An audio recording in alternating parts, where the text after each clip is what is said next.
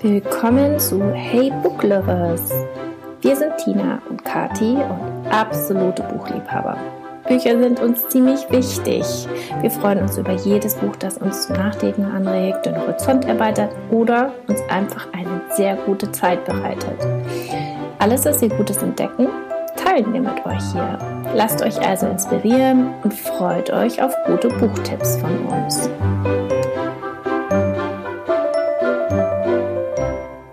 Jetzt können wir offiziell starten äh, und Nadja nochmal willkommen heißen im Hey Book Lovers Podcast. es ist so schön, dass du da bist, nachdem wir uns online schon ähm, immer wieder begegnet sind. Oder kennt ihr euch in Persona? Wir kennen uns in Persona. Ach, Tina und ich haben uns mal in, schon ein paar Mal in echt getroffen. Ja, ja die, die gell? Ja. Das denke ich mir, ihr zwei. Und wir haben ja auch, damit du das weißt, ich habe ja ein bisschen Vorsprung, weil wir haben ja am Dienstag ja. schon eine Folge mhm. äh, aufgenommen. Ich, ich weiß schon ganz viel. Ja, kann, kann ich noch mal fragen. Ja, genau. Ich genau. sag, ich sag. Ja, und also es werden sich noch neue Themen ergeben. Allein Kathi über Outlander müssen wir ja quasi auch, auch kurz sprechen, machen. auf jeden Fall. Ja. Und ähm, ich freue mich aber, weil Nadja unser allererster Gast ist. Ja. In, in oh, es ist mir ein Fest. Es ist mir wirklich eine Ehre.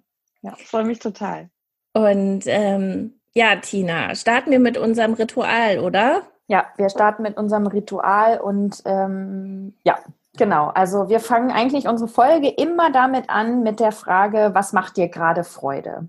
Und äh, Nadja, magst du starten? Was macht dir gerade Freude? Mir hat also heute Morgen besondere Freude gemacht. Ich habe mit meinem Sohn, weil wir es vorhin auch über Fernsehschauen hatten, ein Baby Yoda Video angeguckt auf oh, das YouTube, ist so glaube ich, zehnmal. Wie Baby Yoda im Raumschiff immer so einen Knopf drückt und dann kommt Bohemian Rhapsody. Das hat halt jemand reingeschnitten. Und dann macht der Mandalorian wieder aus und sagt, stop touching things. Und Baby Yoda guckt so und die Ohren gehen so, macht wieder an und dann kommt wieder Bohemian Rhapsody. Und dann macht Mandalorian alles aus und nimmt Baby Yoda auf den Schoß und dann ist das Video aus. Und wir haben es noch ja, zehnmal angeguckt und es hat mir große Freude gemacht. Ich glaube, ich schaue es mir dann gleich nochmal an. Also Baby Yoda, Bohemian Rhapsody eingeben. Dann, ja. Ah, das muss ich mir unbedingt auch anschauen. Meine Kinder sind ja ganz heiß, die Großen diese Serie anzugucken. Aber ich bin mir noch nicht so sicher, ob das okay mm. ist, die anzugucken. Wir haben aber jetzt den Trailer halt ganz oft angeguckt. Ja, wir auch. Also die, mein Sohn ist auch total angenervt, dass wir Großen das schauen und er nicht, weil er ist ja der Star Wars Master bei uns. Aber ich, boah, Mandalorian ist so hm, vielleicht ab 13, weiß nicht. Ja, der Große, der wird jetzt gerade, wird dann 13.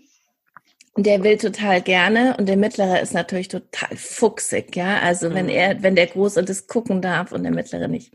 Aber das musst du auf jeden Fall, können wir ja auch in die Show Notes packen. Vielleicht. Ja, das ist wirklich herzig. Für alle, die gucken wollen. Tina, wie ist es denn bei dir? Also bei mir ist es tatsächlich mein Passion Project, mein oh, neuer Podcast, äh, den ich in einer Nacht- und Nebelaktion äh, innerhalb von 48 Stunden auf die Beine gestellt habe und veröffentlicht habe. Der Pop-up-Cast äh, gibt es auch seit neuestem tatsächlich überall da, wo es Podcasts gibt, also bei mhm. Spotify mhm. und auch bei Apple Podcasts und so. Und ähm, ja, das macht richtig Spaß, weil ich äh, so viele spannende Interviewpartner ähm, schon hatte und auch haben, noch haben werde. Und jeder hat bislang Ja gesagt und lässt sich auf dieses Experiment ein. Mhm. Und das ist einfach, es ist eine Riesenfreude, ähm, Podcast-Interview zu machen und auch das Schneiden und Nachbearbeiten hinterher. Ich hätte gerne noch viel, viel mehr Zeit und würde da noch viel mehr Zeit reinstecken. Ähm, ich versuche das äh, möglichst schnell alles zu machen, aber trotzdem lerne ich dabei und ähm, ja, finde einfach, ähm, ja, es macht mir, macht mir total Spaß und das Schöne ist, es färbt total auf die Kinder ab. Also meine Tochter hat jetzt auch schon ihren eigenen Podcast gestartet. Ach, und die beiden haben mich auch interviewt für äh, Folge 2. oh, cool. Genau, und dann süß. haben wir alle unter einer Bettdecke ähm, gesessen und äh, sie haben mir ein paar Fragen gestellt zum Podcast, worum es da geht und warum der Pop-Up-Cast heißt und ob ich nicht auch mal was für Kinder machen könnte. Und ja, also das, das macht mir wirklich gerade große Freude. Und wie ist es bei dir, Kathi? Äh, bei mir ist eigentlich, was mir Freude macht, ist gerade, dass Ferien sind.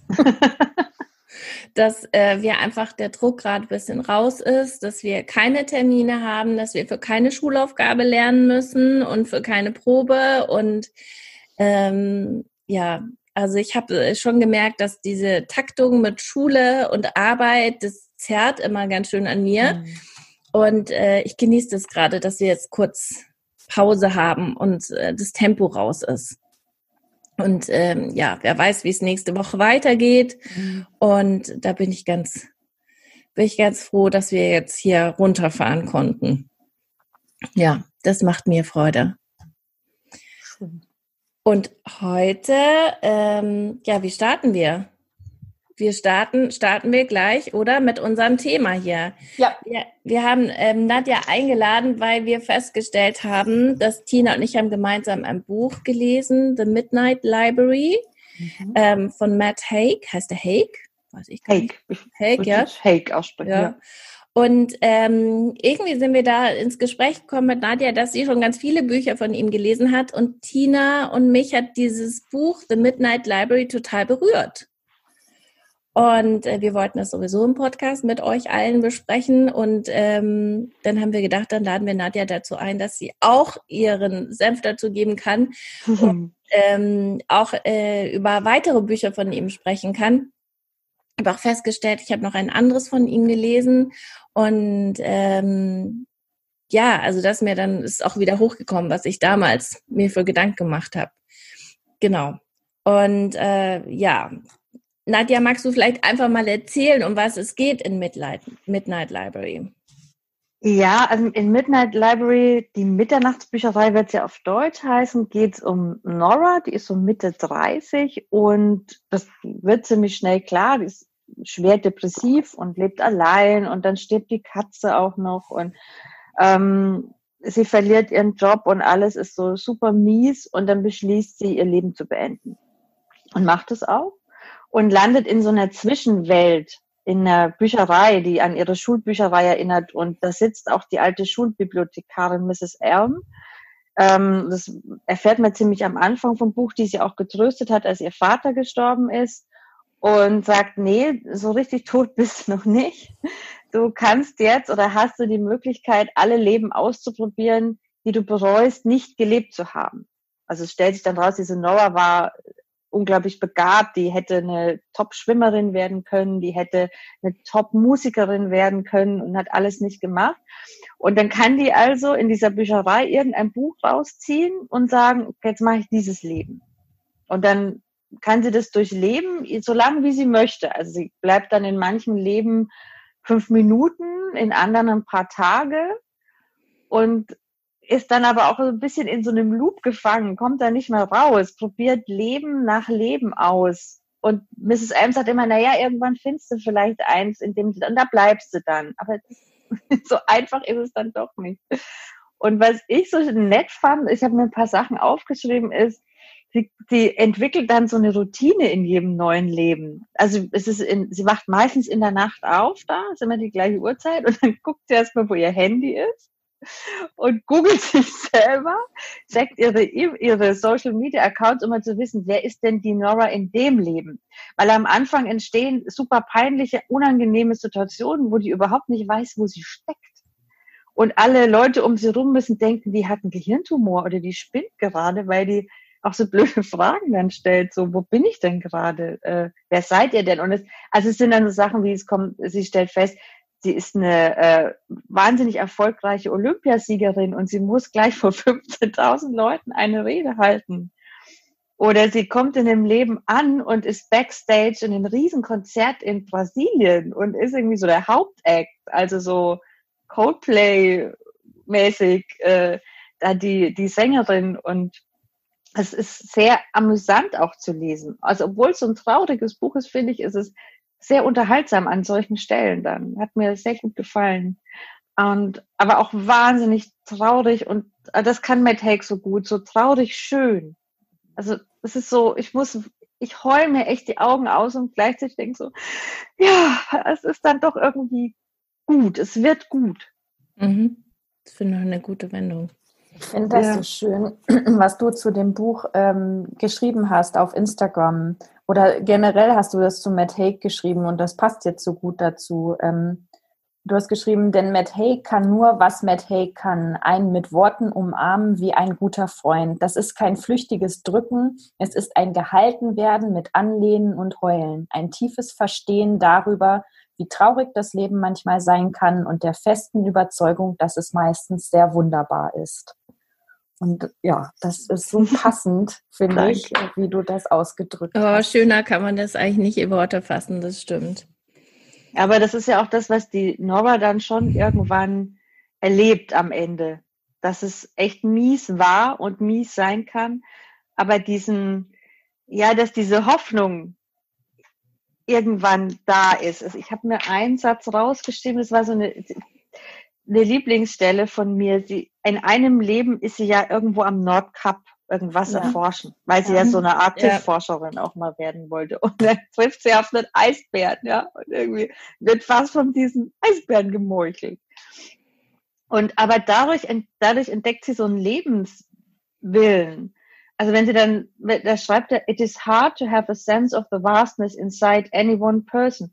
But once you sense that vastness, once something reveals it, hope emerges, whether you want it or not, and clings to you as stubbornly as Legion clings to a rock. Und das ist so ein Wendepunkt, wo sie dann so weitermachen will und erstmal weitermachen will mit Leben ausprobieren, aber dann auch irgendwie entdeckt, zu welchem Leben sie zurückkehren muss. Was mich besonders ähm, auch getroffen hat, ist, ähm, wie, wie literarisch er das eingebunden hat, dass es so Paralleluniversen gibt.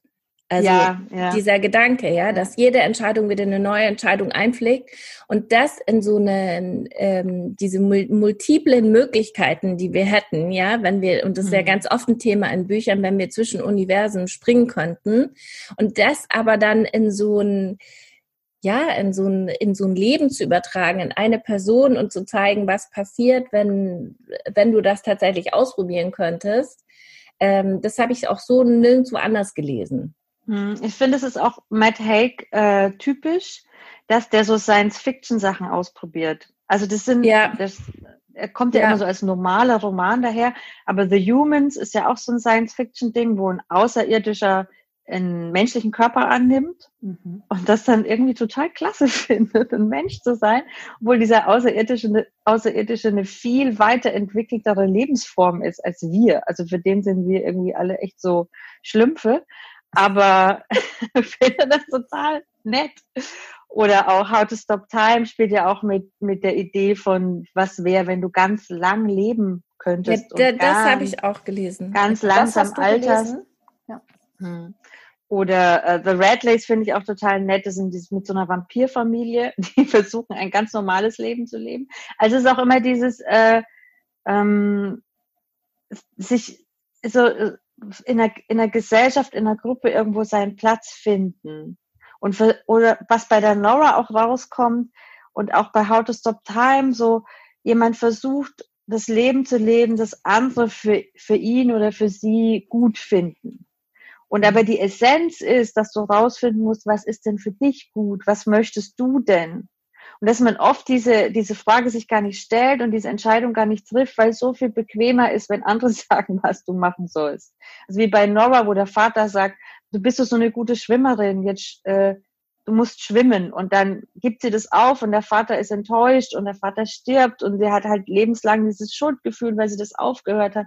Aber auch Sachen wie Musik machen, äh, singen hat sie gemacht, weil ihr Bruder das wollte und dann hat sie das aufgehört und fühlt sich schlecht, weil, weil sie den enttäuscht hat. Aber nie hat sie sich gefragt, was möchte sie denn mit ihrem Leben anfangen? Und ja. ich glaube, das ist so auch für unsere Generation so ein bisschen Matt Haig ist ja auch so unser Alter, ähm, vielleicht so beispielhaft, weil wir so ganz viele Möglichkeiten haben und viel mehr vielleicht als unsere Eltern. Also so geht's mir. Aber das einen auch total überfordert, wenn du quasi alles sein kannst, weil irgendwann musst du dich ja entscheiden. Mhm. Ja, ja, total. Da bin ich ganz bei dir. Das passt total in den Zeitgeist rein, dass wir uns heute erlauben können, auch so die, do what you love und so, was da alles mhm. ähm, rauszunehmen. Also. Und ist das euch beim Lesen auch so gegangen, dass ihr euch also dass ihr euch auch in eure eigene Kindheit zum Beispiel zurückversetzt habt und überlegt habt, na, was wäre denn gewesen, wenn? Was wäre, wie wäre mein Leben gewesen, wenn ich hier diese Entscheidung getroffen hätte oder da diese? Das habe ich nämlich gemacht, dass mhm. ich eher, also nicht während des Lesens, sondern eher dann hinterher, dass ich ähm, ja da schon nochmal so in der Vergangenheit zurückgereist bin und überlegt habe, wo bei mir so Punkte gewesen wären, wo es hätte hier oder dahin gehen können. Ja, ich habe es mir schon, ich habe es mir beim Thema Liebe überlegt. So, ja. also was wäre gewesen, wenn ich mit dem und dem zusammengeblieben wäre, ja, und wir uns nicht getrennt hätten? Was für ein Leben hätte ich denn heute und wie wäre ja. ich dann? Also das, das habe ich mir überlegt. Ähm, ja, das habe ich mir äh, überlegt, aber sonst so, dass ich so ähm, Entscheidungen oder so anders getroffen hätte, so weit bin ich nicht gegangen. Mhm. Also finde ich auch, ich finde es auch schwierig. Also und ich glaube, das ist das, was es, was das Leben für diese Nora in dem Buch so schwierig macht. Dieses drüber nachdenken und dieses so stark bereuen und dass sie das irgendwann hinter sich lassen muss und sagen muss, okay, hier bin ich jetzt in diesem Augenblick, in diesem Leben. Das ist jetzt die Realität. Und ich glaube, das ist auch so dieses Erwachsenwerden. Du triffst eine Entscheidung und dadurch geht halt eine Tür zu. Aber dadurch gehen auch ganz viele andere wieder auf. Ja.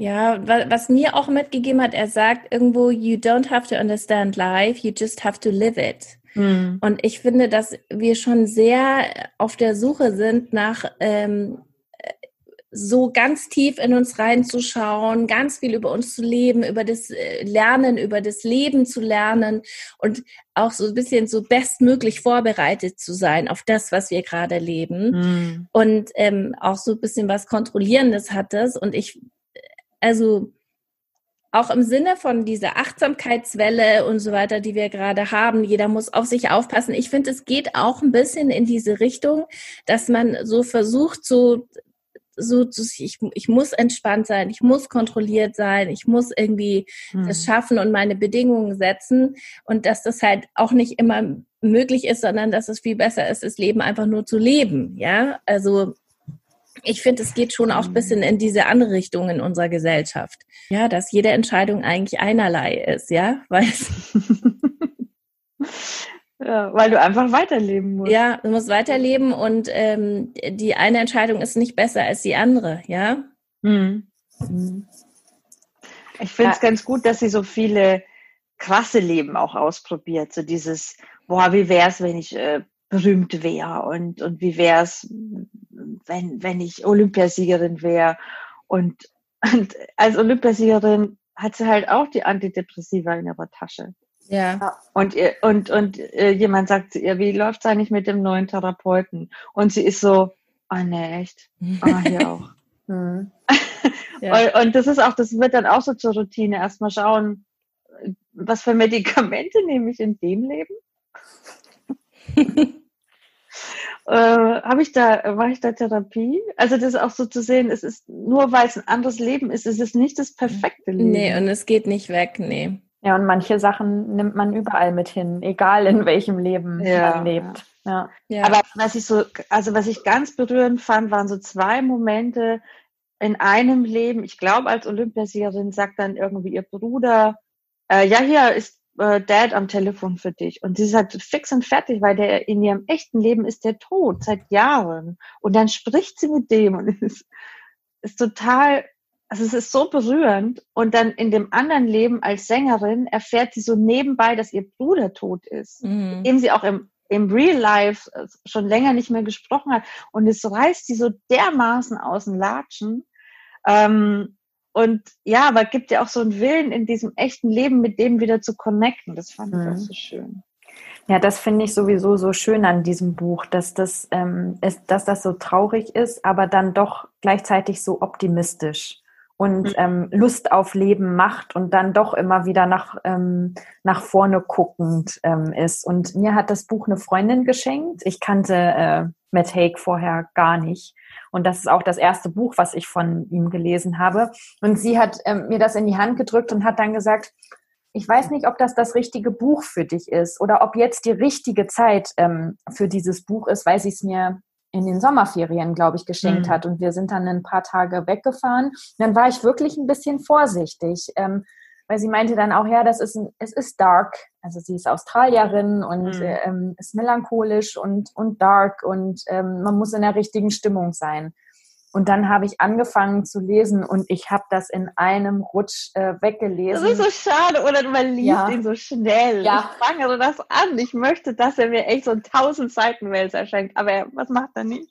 Ja, man, und man kann ja auch nicht. Also ich, ähm, ich habe dann auch ein Kapitel gelesen, dann und jetzt wartest du erstmal. Aber das geht nicht. Ich, ich wollte immer weiterlesen, weil es ja. einfach ja, also wie du, wie du gesagt hast, wie so eine Umarmung ähm, sind seine, seine Worte. Ähm, seine und er, er schafft halt auch, also so wirklich so tiefe Weisheit in so einfache Sätze zu packen. Mhm. Also es ist so, ich glaube, es gibt auch Leute, denen ist es dann zu leicht, mhm. zu einfach. Ach so, Aber, mein, ja. Glaubst ja, also, ich, also ich, kann ja. mir vorstellen, dass, also ich habe auch in so ja, was so ein Roman verpackt ist, meinst du? Ja, oder, ja, oder so halt so ein bisschen niederschwellig. Also mhm. wenn du mhm. was mega Intellektuelles lesen willst, musst du woanders hin, aber dann landest du eh nicht bei Matt Haig. Irgendwer mhm. hat in, in einer Kritik, die ich gelesen habe, mit Paolo Coelho ver mhm. ver verglichen, so mit der Alchemist, habe ich ja. nie gelesen, kann ich nichts zu sagen. Das passt schon. Mhm. Aber mich, mich spricht sehr an, weil so, also, und Matt Haig macht sich ja nicht einfach, das aufzuschreiben. Also diese einfache Sprache dafür zu finden, ist, glaube ich, viel Arbeit. Mhm. Und für jemanden wie mich, ich bin jetzt, ähm, also ich habe manchmal das Gefühl, mir fehlt der Intellekt, um so Bücher zu lesen, die äh, so hochgeistig sind, ja, also wo du die Sätze mehrfach lesen musst oder so. Mhm. Da verliere ich schnell die Lust und ähm, ja. und ganz ehrlich, ich finde das die wahre Kunst, wenn mir das jemand äh, so ein Gedankenkonstrukt so verpackt, dass ich es in einem Rutsch durchlesen will und danach mhm. das auch so viel bei mir auslöst. Also wir haben ja letzt auch schon mal drüber gesprochen, ähm, was ein Autor eigentlich will. Und ich bin der Meinung, dass ein Autor hat es bei mir geschafft, wenn er eine Emotion auslöst, die verbunden ist mit irgendeiner Erinnerung mhm. ja meistens und wenn es nachwirkt. Mhm. Ja, und, und das finde ich schafft er total. Ja, und was ich an diesem Buch so besonders finde, ist wirklich, das ist das erste von vielen, wo er über Depressionen schreibt. Und, okay. und er weiß, der von was er spricht, weil er das ja selber durchlebt hat. Äh, kann man nachlesen bei Reasons to Stay Alive. Das ist eigentlich sein allererstes Buch. Okay. Mhm. Ähm, und äh, wenn man eben auf Instagram und Twitter folgt, äh, kommt es schon auch durch. Der, der ja. spricht sehr offen darüber, auch über depressive Zustände, die er gerade hat oder Anxiety, die er durchlebt. Und der wollte sich mit 24 umbringen. Der stand an der Klippe auf Ibiza und hat gesagt, jetzt ist Ende. Und ähm, der weiß, von was er spricht. Der, der nimmt selber, glaube ich, auch immer noch Medikamente. Der geht da ganz offen mit um und sagt, das, das tue ich dafür, dass es mir gut geht.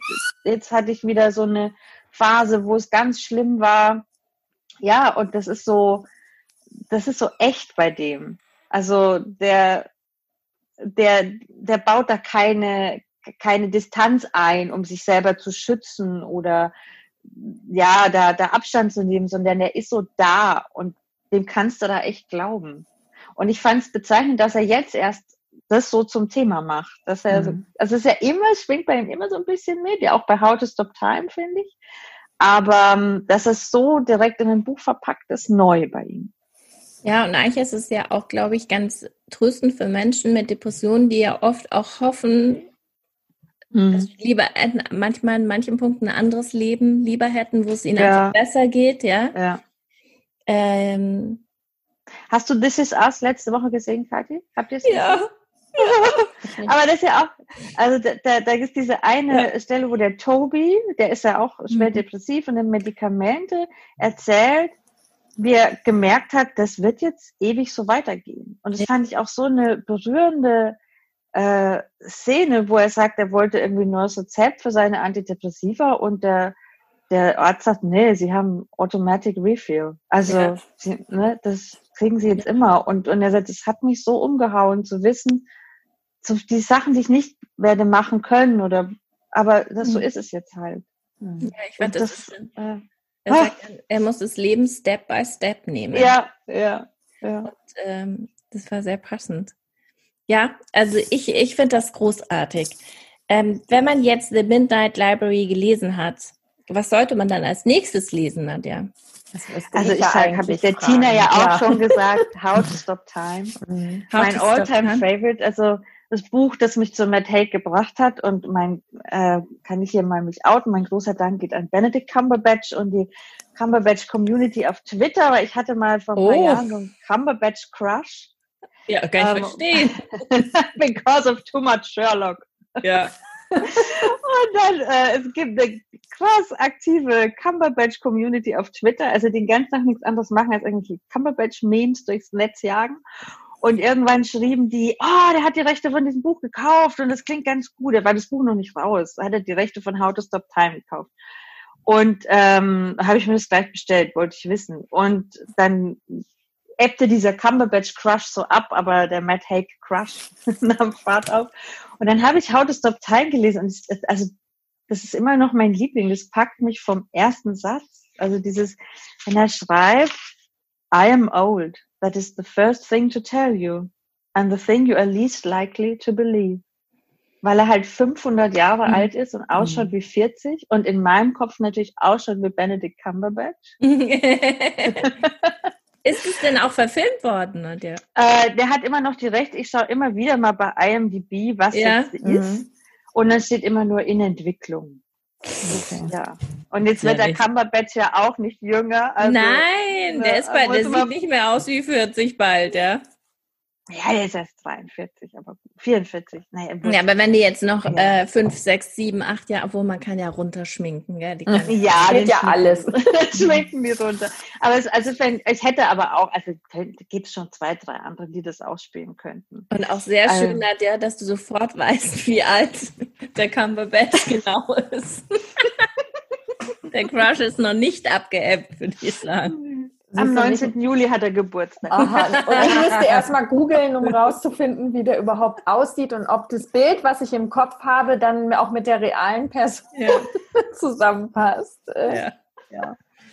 Also How to Stop ähm, Time habe ich mir auch Ja, aber jetzt äh, also gestellt. unabhängig von Benedict ja. Cumberbatch, mhm. ein wunderbares Buch eben um diesen Tom, der so alt ist und so jung ausschaut und so durch die Welt irrt und durch die Zeiten irrt ähm, und auch eigentlich, also nee, nee, so rausfinden will, so was ist so seine Bestimmung im Leben und für was ist er da. Und äh, als rauskam, dass er so langsam altert und, und äh, er irgendwie nicht so, ja, so jung bleiben wird, das wusste er nicht, war irgendwie 16. Jahrhundert und seine Mutter wurde als Hexe getötet, eben weil er anscheinend irgendwie verzaubert wirkte hat die gesagt, you must, you must find your purpose, you must stay alive. Und deshalb bleibt er am Leben, auch noch wegen einer anderen Sache. Aber er findet diesen Purpose halt irgendwie nicht. Und er muss aber auch immer sich verstecken. Also er, er darf halt nie sagen, was wirklich mit ihm ist. Und deshalb kann er aber auch so seine Wahrheit nicht leben und nicht wirklich er selber sein. Und das bringt ihn halt echt an, an Grenzen, die er dann, ja, die er sprengen muss. Und das ist so, das ist so ein melancholisch bittersüßes Buch.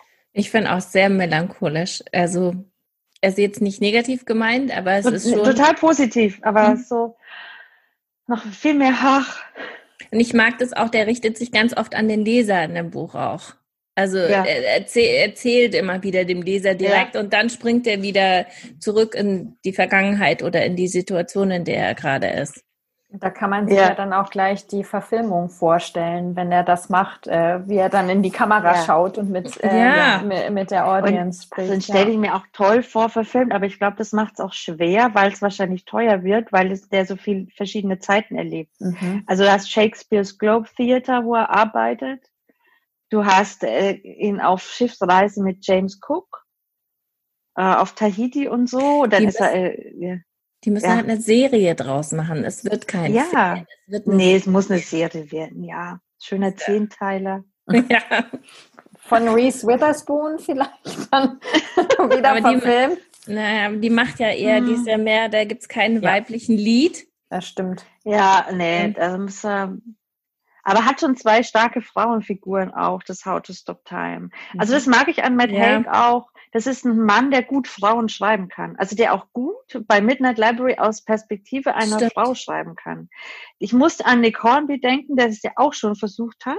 Und der ist überhaupt nicht kann. Ich, also ich disse jetzt hier mal Nick Hornby, den ich eigentlich sehr liebe, aber ich habe zwei Bücher von ihm gelesen, die er versucht aus Perspektive einer Frau zu schreiben und ich habe mir echt gedacht, hey Junge, lass es. lass es einfach. Also, ja. Das, das ist so, Nick Hornby ist so lad lit und Mann und Typ ähm, und Matt Haig kann's. Und Matt Haig kann auch das Wort Mansplaining ganz natürlich in einen Roman einflechten. Mhm. Als mhm. Typ. Finde ich mhm. super. Habe hab ich sofort gemerkt, dass er cool. Macht er einfach. Und äh, du hast ja gesagt, dass er auch Non-Fiction geschrieben hat. Ja. Richtig? Welches Buch würdest du da empfehlen? Da empfehle ich, also neben Reasons to Stay Alive, wo es über seine Depression geht, aber für alle einfach Notes on a Nervous Planet. Das hat er vor zwei Jahren, zweieinhalb Jahren rausgebracht. Und das ist, also, es ist super aktuell. Da geht's halt, was macht so Social Media mit uns? Was macht diese ständige digitale Verbindung mit uns? Und wie kann man sich da schützen? Es ist eigentlich so ein Achtsamkeitsbuch. Mhm. Okay. Und ich bin, als ich das gelesen habe, mitten im Satz aufgesprungen, um eine extrem anstrengende WhatsApp-Gruppe zu verlassen. also war wirklich so, der gibt da so Tipps, so, er macht auch so Listen, so zehn Sachen, um, um irgendwie sane zu bleiben. Und dann ich, lese ich das und denke so, na jetzt, jetzt, jetzt mache ich jetzt gehe ich aus dieser mhm. scheiß WhatsApp-Gruppe raus. Ähm, und das, also das hat auch so, das kann man eigentlich immer wieder lesen. Mhm. Das sollte man eigentlich alle paar Monate lesen, um sich mal wieder zu sagen, okay, was macht das alles mit mir und wie kann ich mich da auch wieder mal rausnehmen? Und ich glaube, es hat er auch für sich geschrieben, um sich da selber immer mal wieder dran zu erinnern, weil er ist schon super aktiv auf Twitter und Instagram. Ja. Also der schaut auch, ich meine, wir haben jetzt gerade erste Novemberwoche, der schaut auch seit 3.11. durchgehend CNN, wenn mhm. Ähm, und das finde ich, ja, da ist so viel Wahres drin. Da kann man jede Seite aufschlagen und das ist irgendwie wichtig und gut. Und kann man sich wieder auf eine Postkarte schreiben oder oder auf ein T-Shirt lassen. Auf ein T-Shirt drucken. ja. Genau. Ja. How to be kinder to yourself und how to breathe und how to stay sane in an online world. Also das ist ja Einfach, kommt das sollte man so wie, ja, kommt wie auf so unsere kleines, Leseliste. Ja, denke ich auch. Das muss man drauf. Hat auf Englisch auch ein schönes Format, kann man immer dabei haben. Ja. Hast du ähm, nicht auch gesagt, der hat für Kinder auch was gemacht? Die Kinderbücher kenne ich nicht. Da hat er ganz viele. Du, Tina, hast was von ihm gelesen, ne? Ja, ähm, ja äh, gelesen. Es steht im, im Schrank. Äh, jetzt zu Weihnachten werden wir es lesen. A Boy Called Christmas. Das wird auch verfilmt. Äh, das haben meine Kinder auch von meiner Freundin Mel äh, letztes Jahr zu Weihnachten geschenkt bekommen und wir haben es angefangen zu lesen, aber dann nicht mehr weitergelesen. Also das die sind auch nicht auf Deutsch erschienen, oder die Kinder? Ich glaube nicht. Und also ab wie vielen Jahren ist das, denkst du? A Boy ja, Christmas? Meine Kinder sind ja sieben und zehn mhm. und ähm, Mels Sohn ist dazwischen.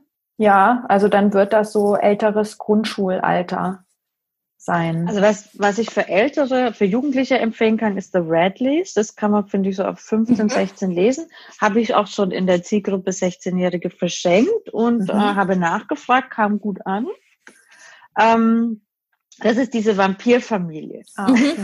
das ist total, ähm, also ist äh, nach außen hin so eine normale Familie in der englischen Kleinstadt, super spießiges Leben, eher Allgemeinarzt, sie zu Hause, Hausfrau, malt so nebenbei, zwei bisschen schräge Kinder, Sohn, Tochter, die irgendwie super blass sind und nie in die Sonne gehen können und so eine Aversion gegen Knoblauch haben und Tiere nehmen immer weiß aus für ihn und die Kinder wissen nicht, warum das so ist, weil die Kinder wissen nicht, dass sie Vampire sind und dass die Eltern versuchen, abstinent zu leben.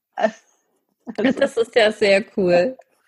Und es, es wird auch immer unterbrochen von so ähm, Ausschnitten aus dem Handbuch für Abstainers, mhm.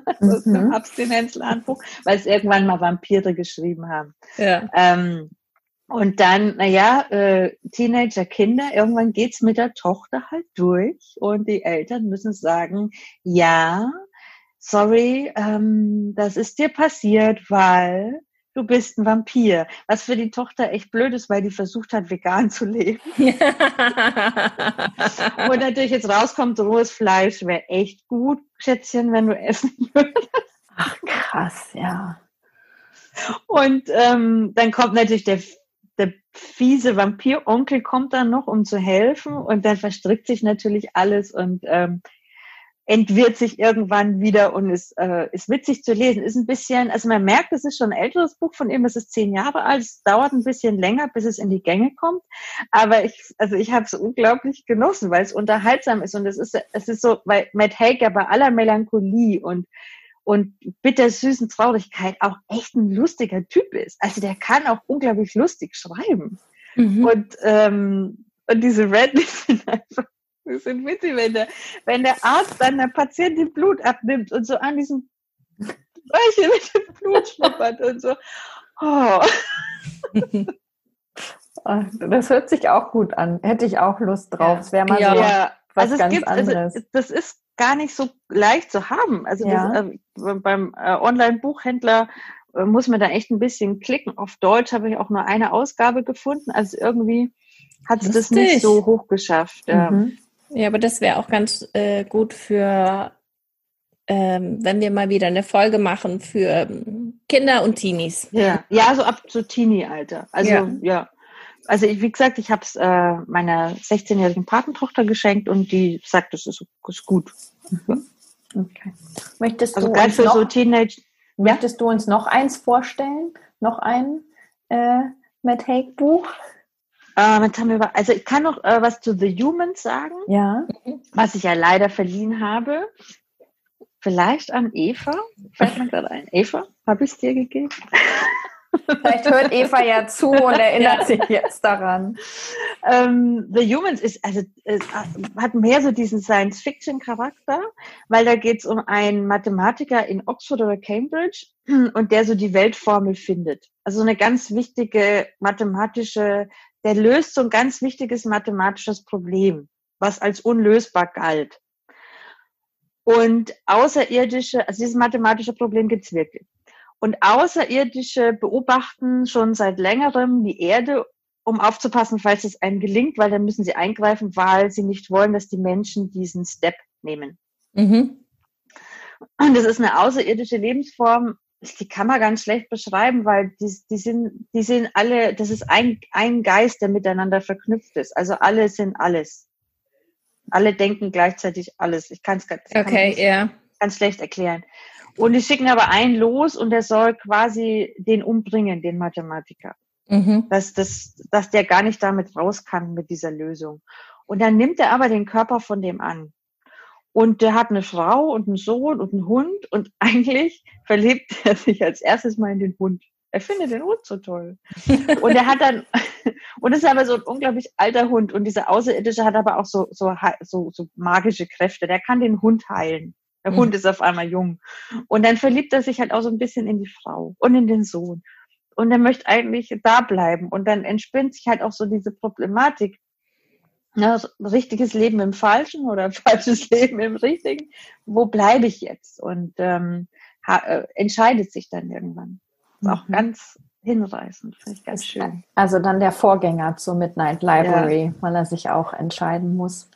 Ja, also es ziehen sich schon diese Themen immer mhm. durch. Also äh, The Humans, dann es kommt erst hat er The Humans geschrieben, erst The Red List, dann The Humans, dann How to Stop Time, mhm. dann Midnight, Midnight Library und zwischendurch immer mal so Non-Fiction. Okay. Gerade schreibt er ja wieder Non-Fiction, mhm. Comfort Book, hat er schon verraten.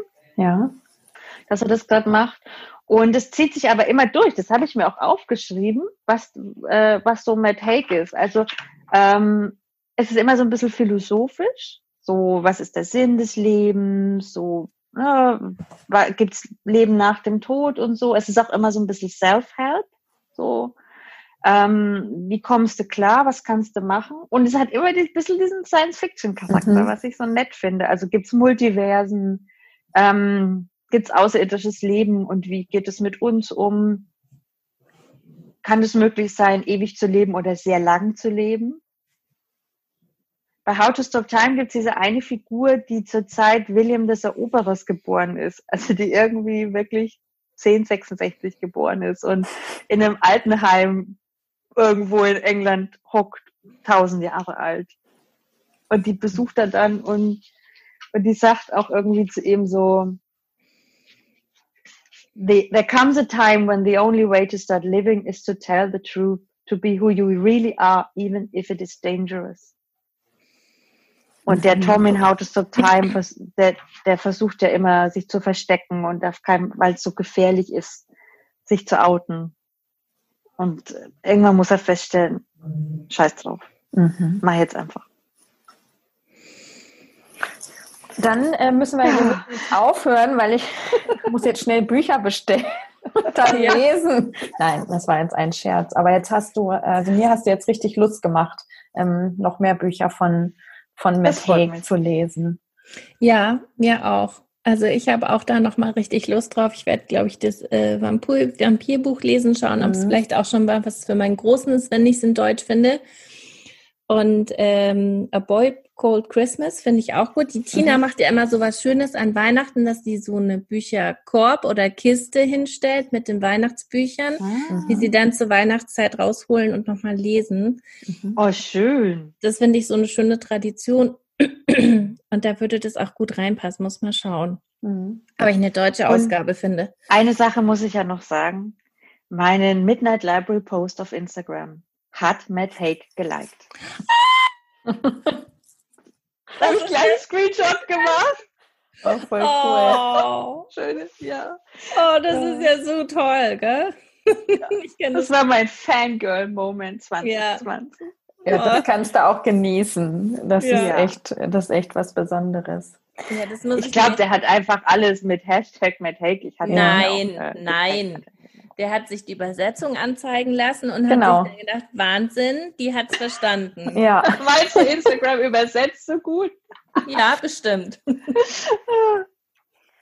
Ja, einfach alles von Matt Haig lesen. Ist immer gut. Und kann man, ich, finde, man kann ihn auch mehrmals lesen. Also mhm. How to Stop Time habe ich, glaube ich, schon dreimal jetzt gelesen. Ja, ich habe es jetzt nochmal als äh, Hörbuch gehört und habe es okay. dann so angemacht ah. beim, beim Kochen immer wieder und so und habe dann immer nur so Teilstücke wiedergehört und es hat, ich weiß nicht, ob es da unterschiedliche Versionen gibt, aber es hat eine total schöne Erzählstimme und ah. äh, äh, oder Vorlesestimme, also finde ich total, finde ich total gut. So. Gut, dann würde ich sagen, sind wir am Ende. Oder hast du noch eine Frage, Kathi? Nee, ich habe jetzt nicht noch eine Frage. Es war sehr schön, mit dir zu sprechen, Nadja. Und äh, ich finde es so schön, dass du, man spürt so arg da der Begeisterung, in diese Welten einzutauchen und in die Bücher und ja, das so, ähm, ja, wie sehr du das genießt, auch da so viel mitzunehmen aus den Geschichten und das mitlebst. Ähm, und ich finde es auch so schön, dass du so, so ein Büchernerd bist auch. ja, also, äh, ich habe es Tina auch im anderen Podcast erzählt. Es gibt auch Bücher, die ich ähm, verstecken muss von mir selbst.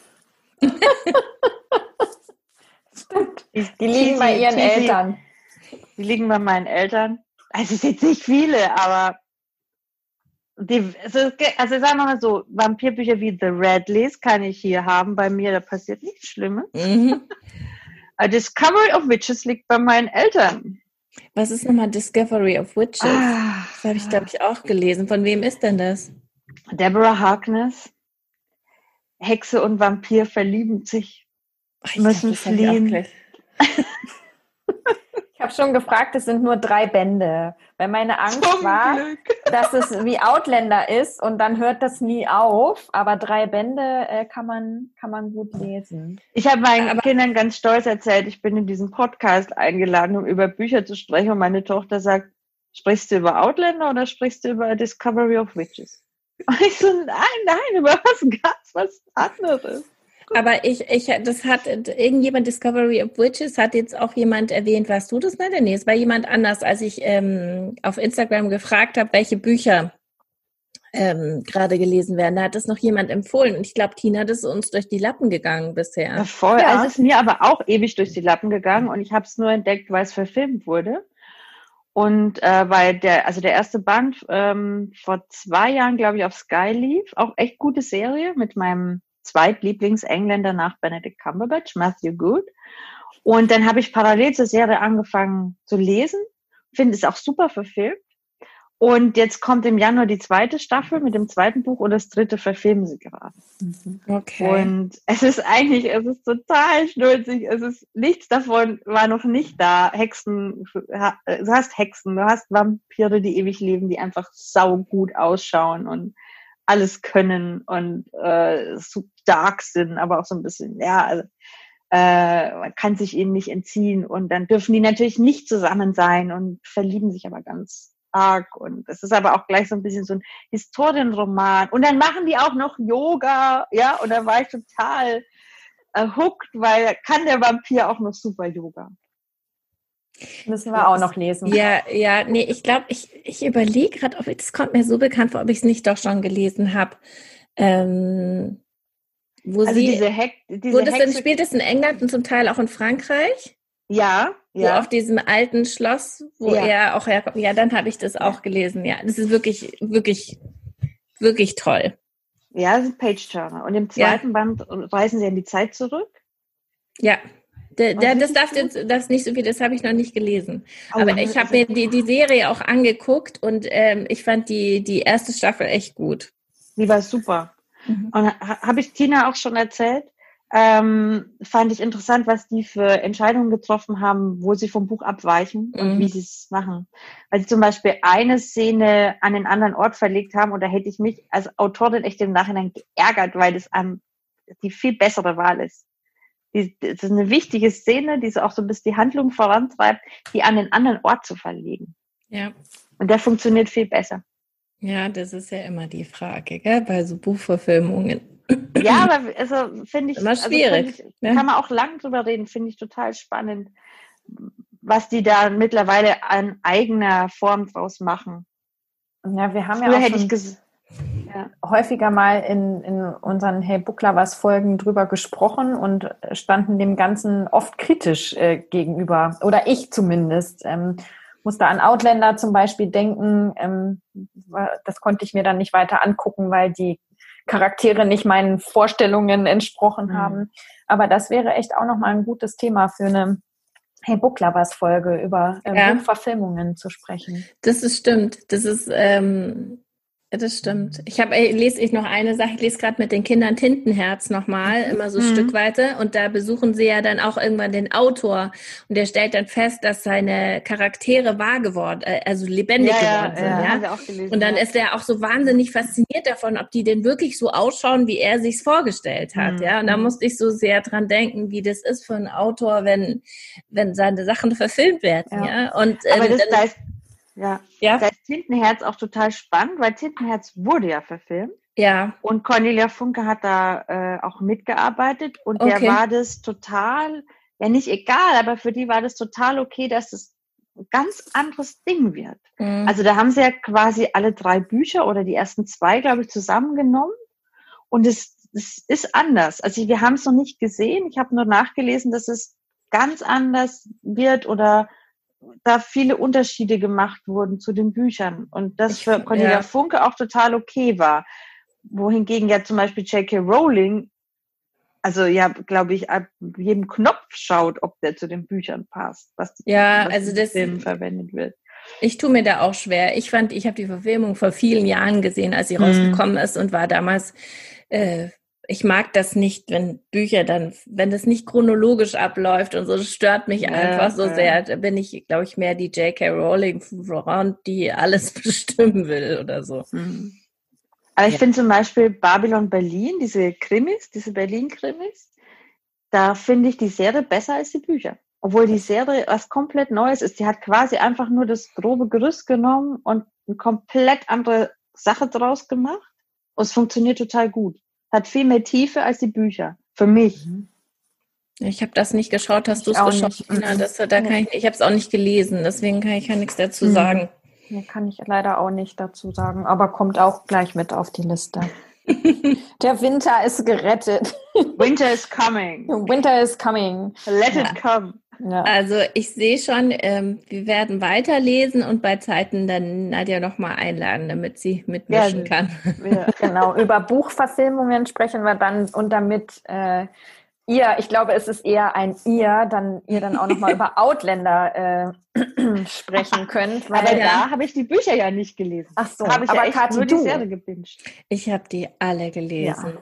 Aber das dann beim nächsten Mal. Ja, genau, das beim nächsten Mal. Also vielen Dank, Nadja.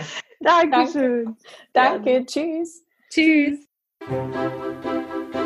Danke fürs Zuhören. Wir freuen uns sehr ähm, über eure Buchempfehlungen und natürlich auch über euer Feedback. Und alle weiteren Informationen findet ihr in den Show Notes. Bis zum nächsten Mal.